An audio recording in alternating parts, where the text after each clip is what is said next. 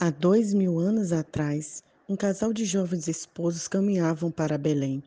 O imperador de Roma, César Augusto, tinha ordenado um recenseamento em todo o império e cada súbdito humano deveria ser registrado em sua própria cidade.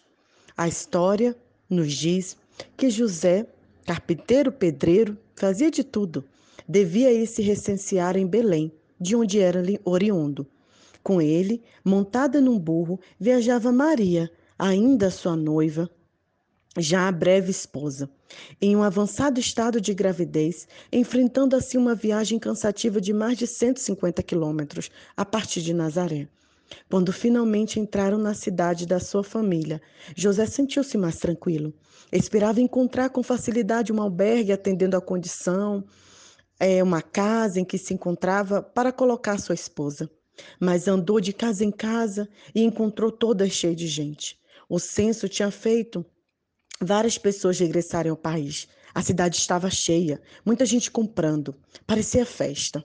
Em vão buscou um sítio onde a pudesse acomodar Maria, para ela poder, poder dar à luz seu filho. Não encontrou. De repente, ele viu uma estalagem. Ali, com certeza, iria conseguir alojamento. Mas a decepção foi enorme quando o homem informou que não restava nenhum canto disponível. Finalmente, José com Maria, que se movia com dificuldades e já acusava as dores de parto, dirigiu-se para uma gruta que servia de estábulo para animais e acabaram por se refugiar lá dentro. Na solidão daquela gruta, Maria deu à luz a seu primogênito e colocou-o no pesebre, numa manjedoura onde se coloca palha para alimentos dos animais, a qual, pela sua forma largada, ele serviu de berço, porque os homens em que ele vinha salvar lhe fecharam suas portas. O Filho de Deus tinha nascido no estábulo de animais. Não há lugar para eles. E hoje a cena se repete em todo lugar Maria deu à luz ao seu primogênito Jesus Cristo, mas por nenhum estábulo, porque não havia lugar. Não tem lugar para Jesus Cristo. Não tem lugar em nossas casas, cheias, importantes, com visitas. Afinal, é verão, alta estação. Não tem lugar para Jesus em seu emprego, porque também não tem lugar nem espaço. Afinal, o Papai Noel tomou conta. Não tem lugar também para Jesus em seu quarto, abarrotado de coisas e vazio de você mesmo.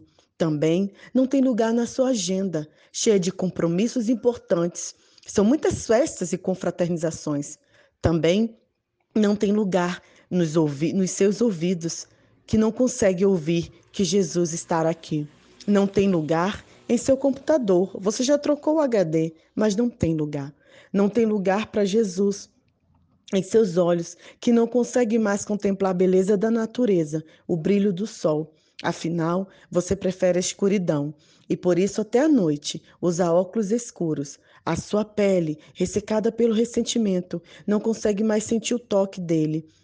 O seu olfato também está prejudicado, muita poluição, e você não consegue mais contagiar o ambiente com perfume caro da presença, igual aquela mulher renegada por todos, mas valorizada por Jesus Cristo, que conseguiu fazer isso no meio de todos e sem ser convidada. Também não tem lugar em seu coração.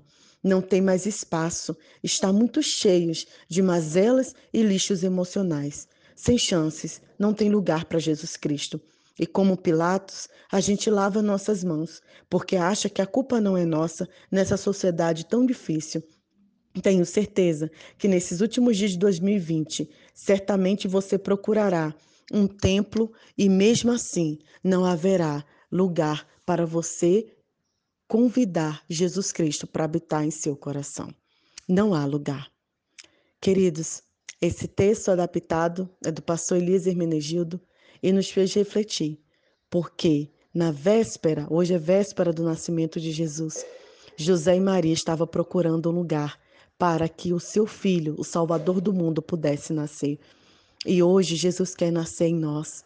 Não façamos como as pessoas fizeram, sem permitir que Jesus entrasse, sem dar lugar ao único que deve reinar em nossa vida.